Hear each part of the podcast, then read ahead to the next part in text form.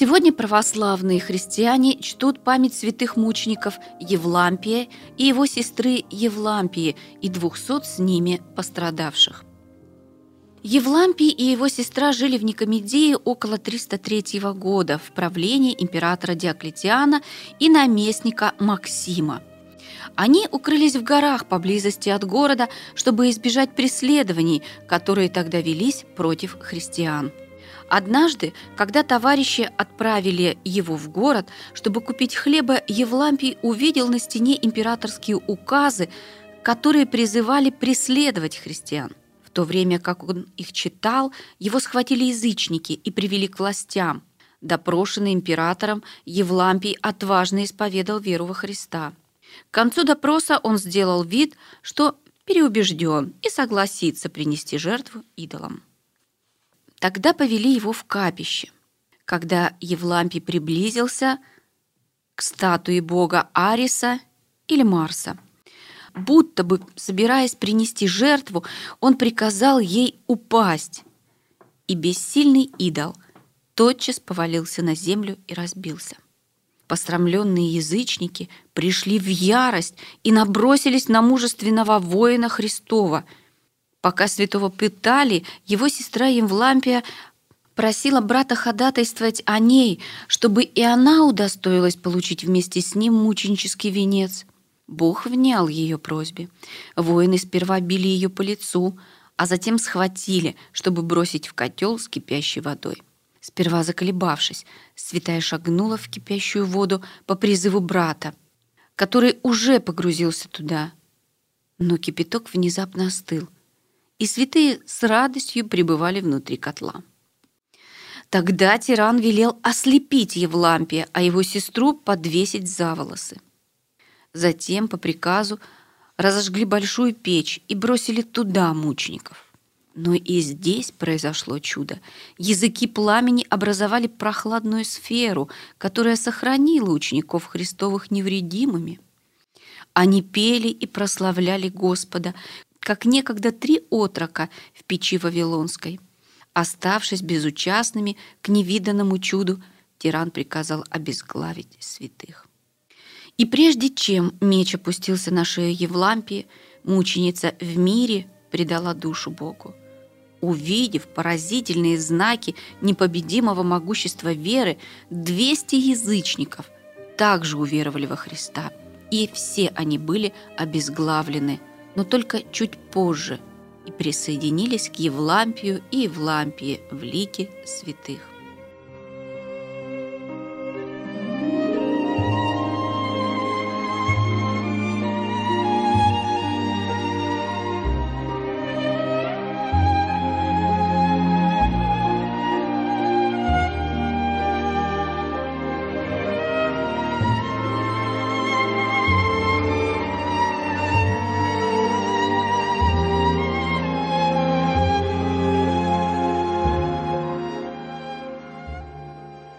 В этот же день православные христиане чтут и память святителя Иннокентия, епископа Пензенского.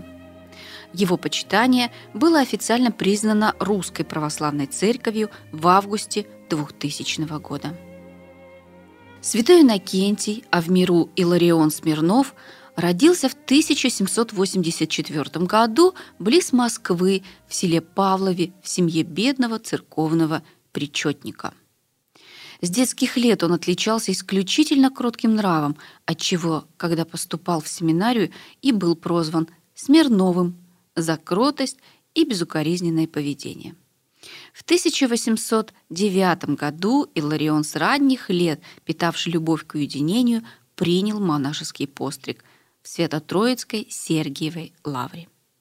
И на следующий день его рукоположили в иеродиакона, а затем в иеромонаха, в 1910 году иеромонах Иннокентий уже был назначен игуменом Николаевского Угрижского монастыря, а в октябре того же года переведен в Московский Знаменский монастырь.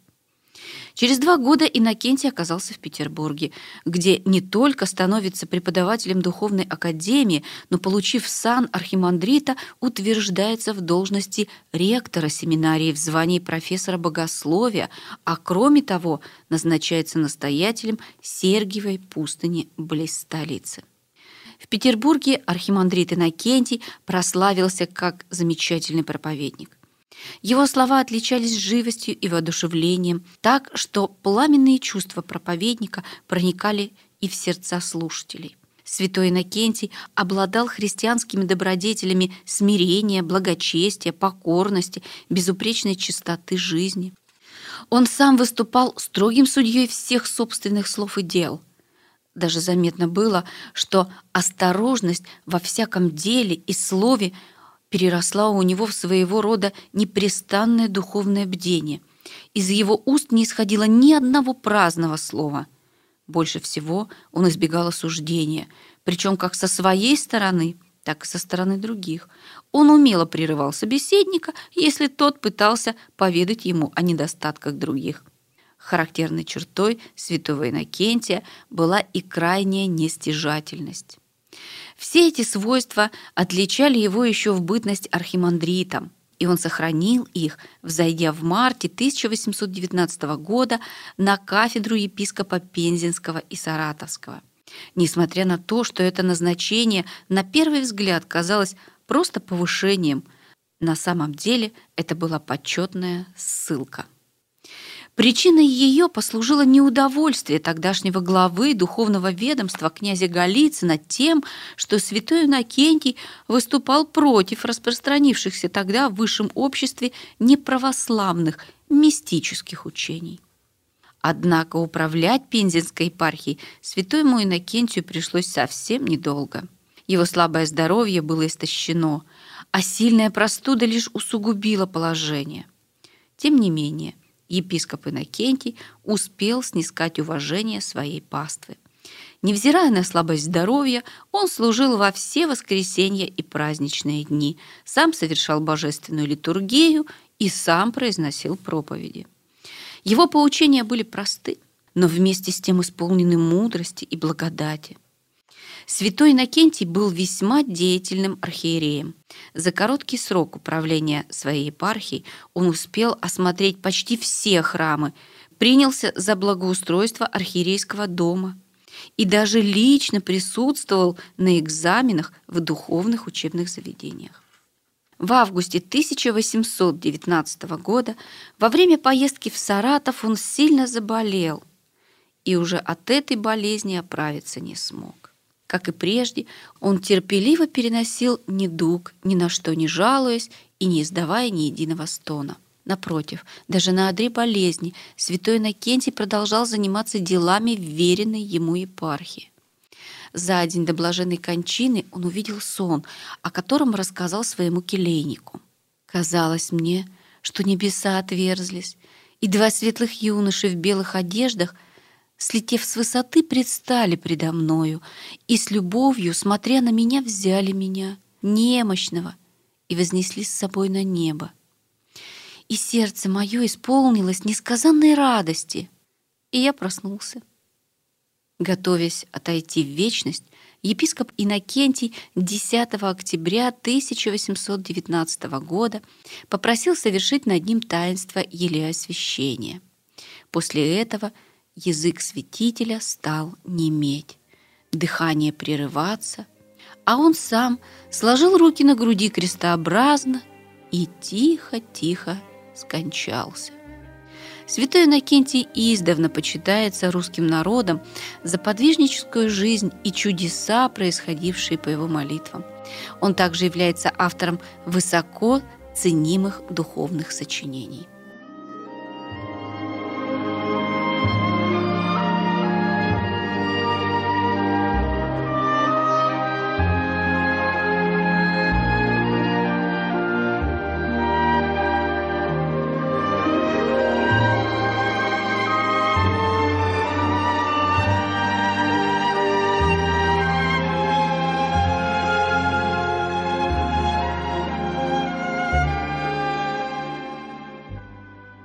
Сегодня православные христиане чтут память преподобного Амвросия Оптинского.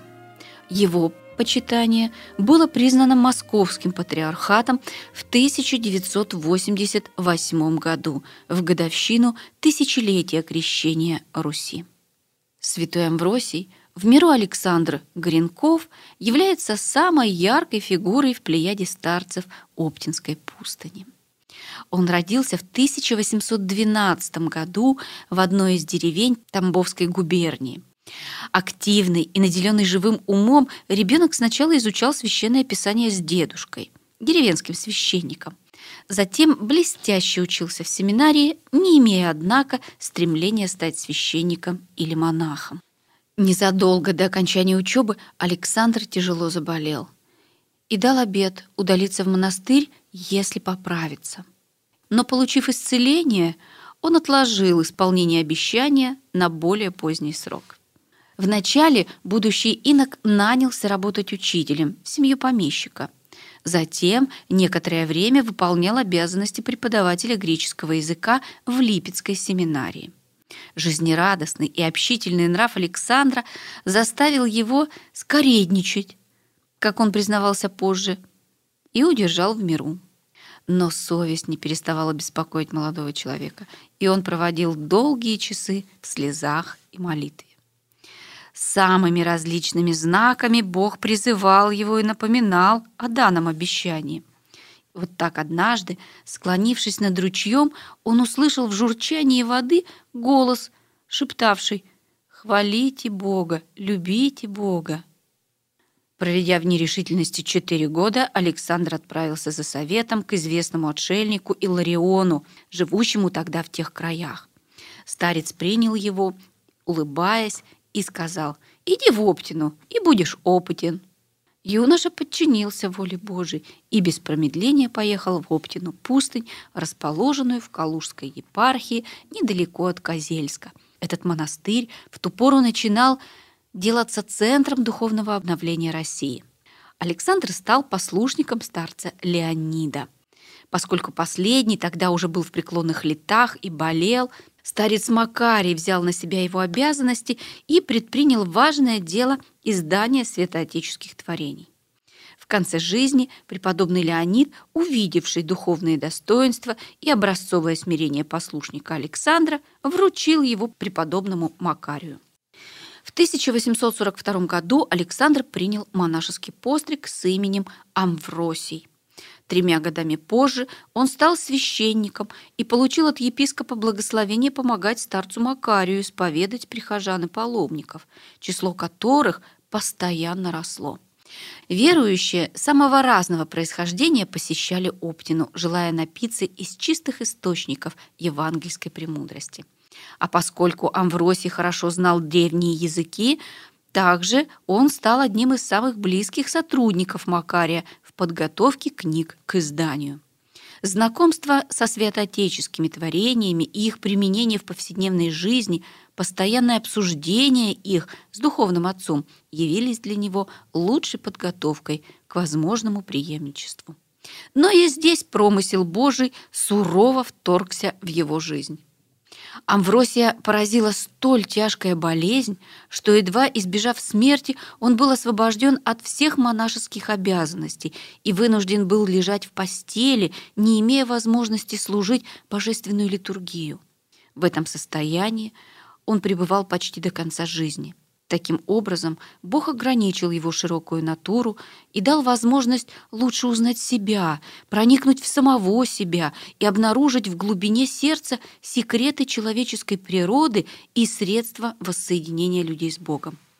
Недуг позволил Амвросию познать на собственном опыте, что сила Божия совершается в немощи. Поэтому впоследствии он говорил, для монаха – Хорошо пройти через болезнь. Когда ты болен, не следует серьезно лечиться. Нужно только подлечиваться. Он работал тогда над русским переводом «Лествицы» преподобного Иоанна Лествичника и творений Аввы Исаака Сирина, который стал огромным вкладом в духовное обновление русской церкви. Старец Макарий стал посылать к нему монахов обители, чтобы он наделил их духовными советами. Потом дал благословение принимать мирян в гостинице монастыря. Амвросий принимал всех терпеливо, не осуждая ошибок, и давал наставления, как ученик святых отцов, и никогда не выражал своего личного мнения.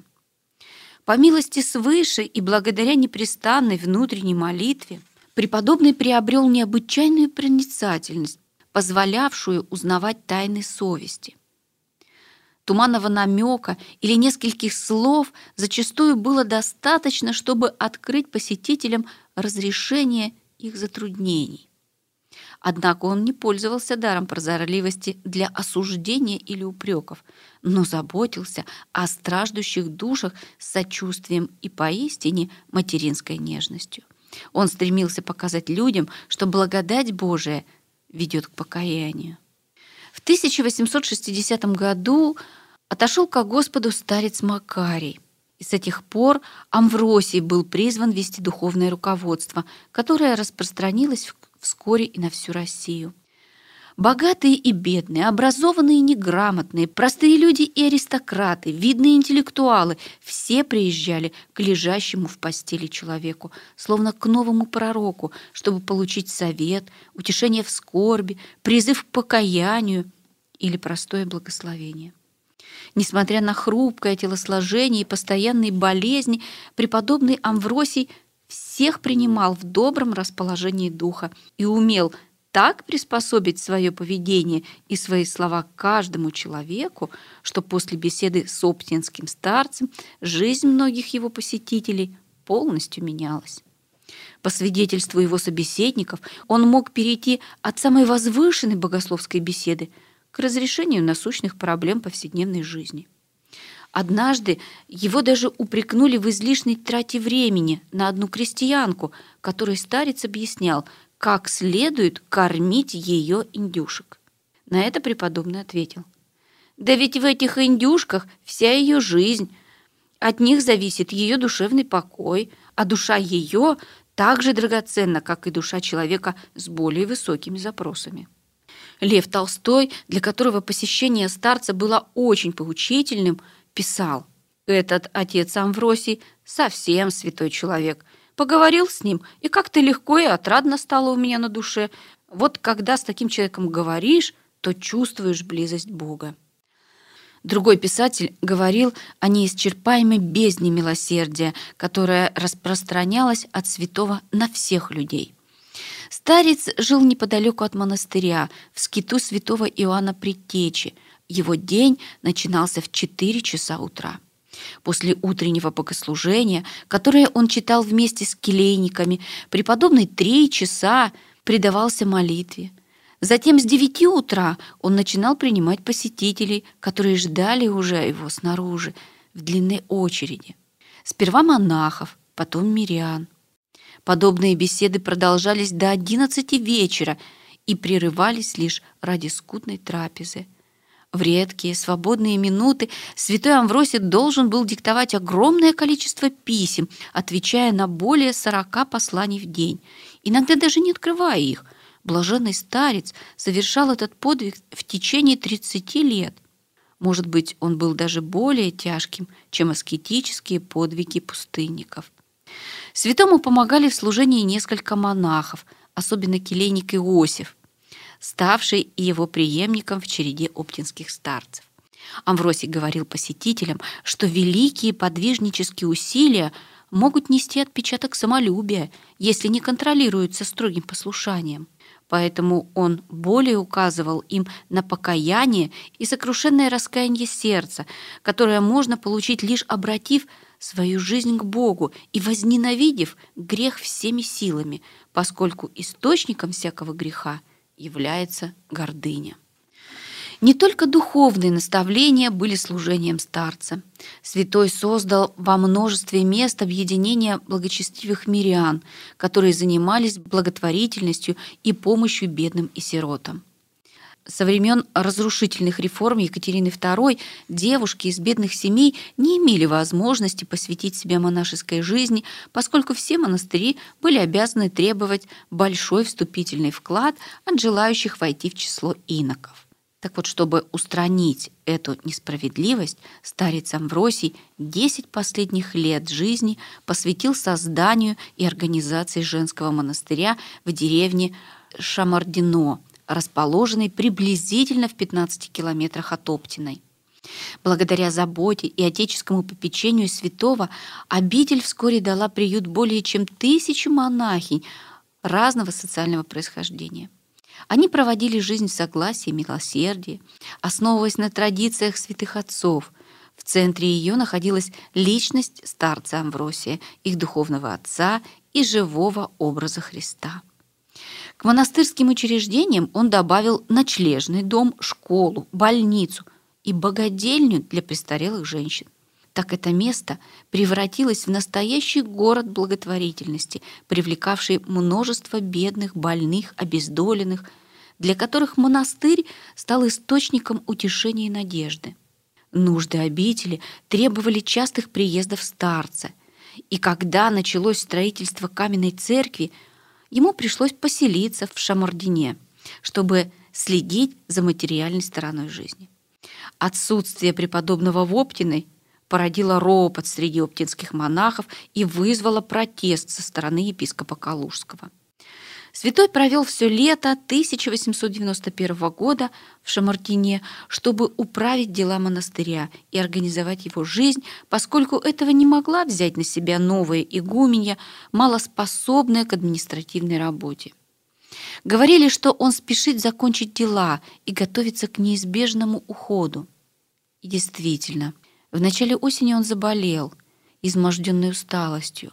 Когда ему сообщили, что епископ решил лично приехать в монастырь, чтобы возвратить его в Оптину, Амвросий принял это известие с великим спокойствием. Накануне приезда архиерея 10 октября 1891 года его душа отошла к Господу. Вплоть до последней ночи он принимал множество верующих теснившихся вокруг его кельи. Так сбылись пророческие слова преподобного, которые он часто повторял ученикам. «Вот целый век свой я все на народе, так и умру». Кончину святого Амвросия оплакивала вся Россия. Тело преподобного старца погребли в Оптиной пустыне, возле святого Макария и Леонида. На надгробном камне высекли слова апостола – для немощных был как немощный, чтобы приобрести немощных. Для всех я сделался всем, чтобы спасти, по крайней мере, некоторых.